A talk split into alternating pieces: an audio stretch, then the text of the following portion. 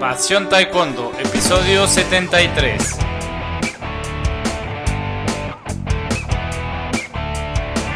Hola apasionados del taekwondo, ¿cómo están? Bienvenidos a un nuevo programa de nuestro podcast. Hoy es viernes y como tal les voy a les traigo un juego para la clase de taekwondo. Es un juego pues muy tradicional. en muchos lugares lo conocen como chocolate inglés chocolate inglés musical, he escuchado ese nombre.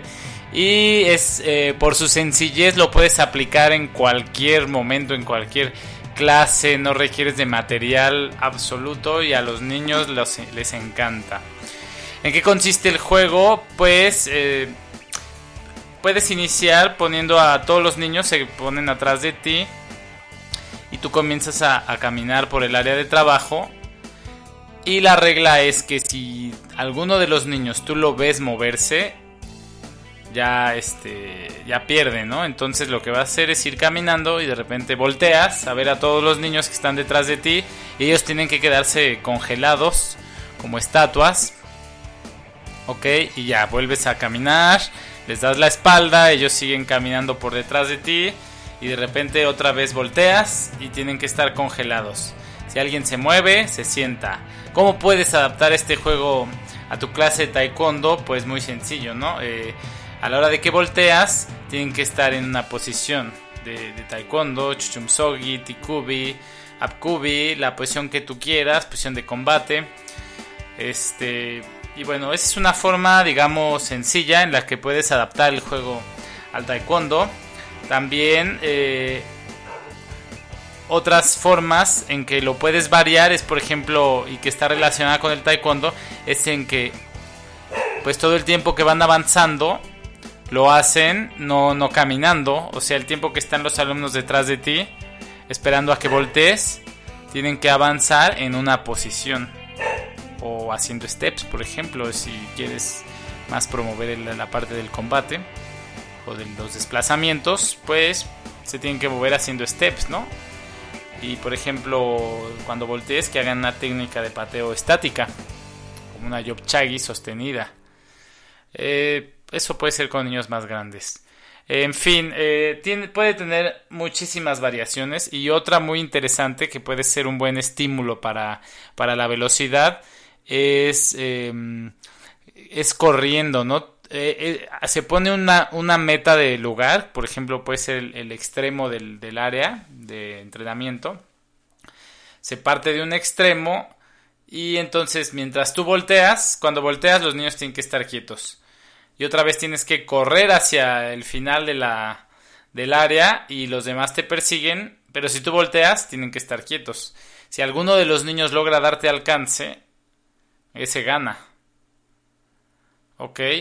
Entonces, pudieras, por ejemplo, comenzar la clase así y ya después ir partiendo hacia, hacia lo específico de, del taekwondo. Eh, una última cosa es que eh, no te quedes todo el tiempo tú dirigiendo el, el chocolate inglés, ¿no? El juego, sino que hace poco los niños me dijeron otro nombre para, para el juego, pero no lo recuerdo en este momento.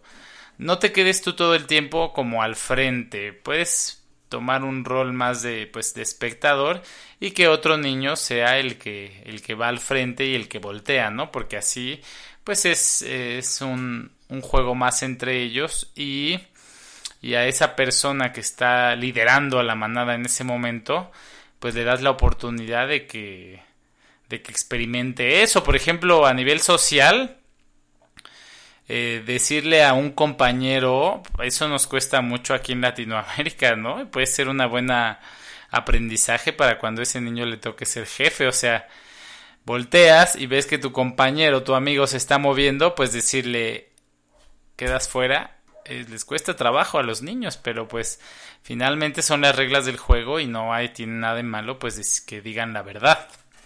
Ok, bien, pues ha sido todo el día de hoy. Eh, muchas gracias por escucharnos. El lunes publicamos la segunda parte de la entrevista con la profesora Patricia Mariscal y adelanto que tendremos muy buenas entrevistas cada miércoles las estaré lanzando.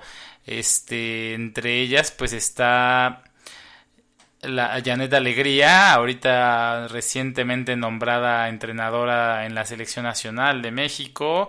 Eh, está también entrevista con el profesor Antonio de eh, el profesor de Mazatlán, de Moducuan de Mazatlán. Él tiene tres obras publicadas sobre historia de las artes marciales.